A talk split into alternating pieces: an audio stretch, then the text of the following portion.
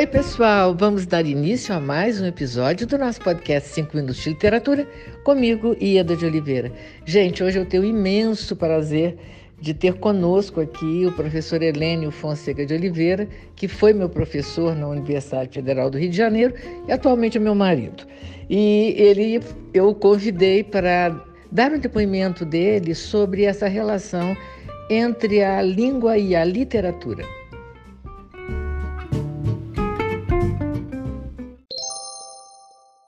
Oi, gente. Quero agradecer a Ieda de Oliveira pelo convite para falar sobre língua e literatura e quero também cumprimentar vocês que estão aqui nos prestigiando com a sua audiência. Muito obrigado. E gostaria de começar dizendo que a língua, como é sabido, é a matéria-prima da literatura, como o som é a matéria-prima da música, por exemplo. Agora, existe o sistema da língua, né? É, que está na mente de quem usa essa língua. Por exemplo, o adjetivo concorda com substantivo em gênero e número. E não é só porque aprendemos isso na escola, não. É, mesmo o analfabeto jamais dirá garotas pernambucano, não é? É então, o, o adjetivo concorda com, com o substantivo. Por exemplo, garoto pernambucano, garota pernambucana, garotos pernambucanos e assim por diante.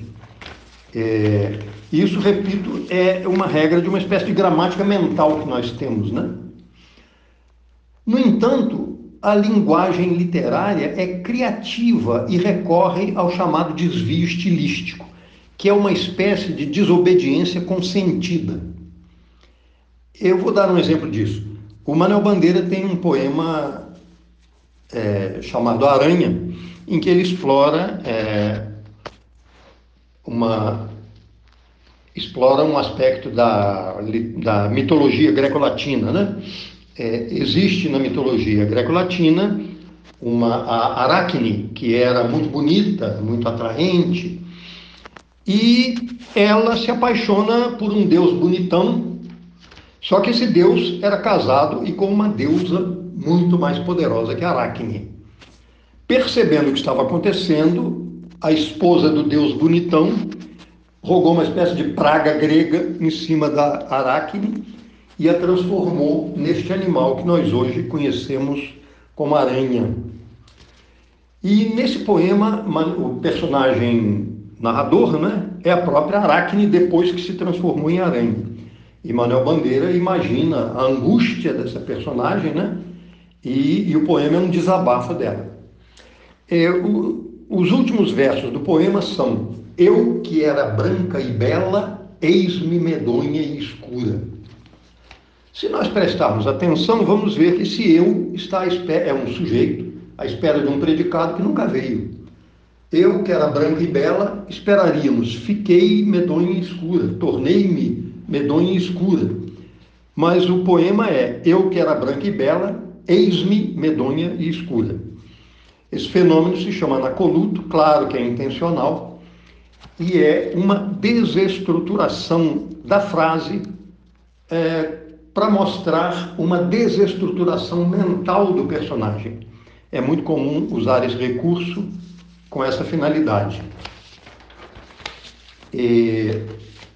Agora, só que o desvio estilístico, então o Anacoluto é um desvio estilístico, isso que a personagem Aracne fez é um desvio estilístico, né? dentre muitos que existem.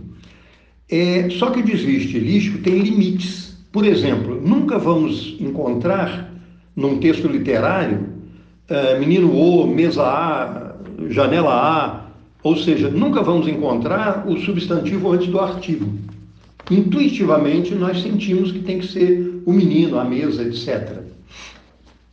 Mesmo não tendo aprendido essa regra na escola. Ou seja, a linguagem tem regras até para infringir as regras. Aqui um parêntese. Quando eu digo regra, repito, não se trata de regras aprendidas na escola, e sim de regras intuitivas que estão na mente do usuário da língua, né? É um exemplo expressivo de desvio estilístico ocorre num conhecido poema de Mário Quintana, em que ele se desabafa pelo fato de ter tentado ingressar na Academia Brasileira de Letras e, por razões políticas, ter sido recusado. Então ele diz: Eles passarão e eu passarinho. É o desvio estilístico mais ousado que eu conheço na literatura brasileira, porque ele colocou verbo e substantivo no mesmo paradigma. Eles passarão esse passarão, por enquanto, é um futuro do indicativo.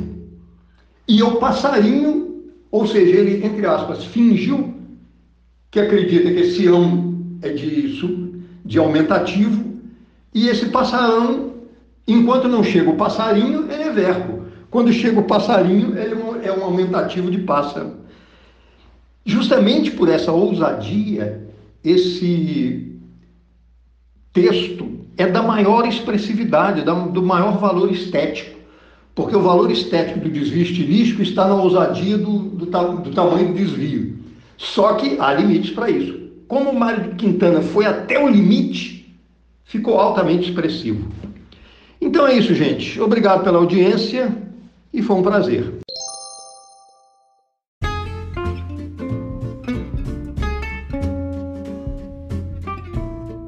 Helênio, muito obrigada pela sua participação. Foi um imenso prazer ter você conosco e muito obrigada a você, ouvinte, pela sua audiência.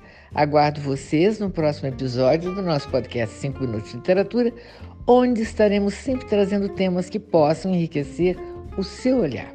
Um grande abraço a todos e até lá!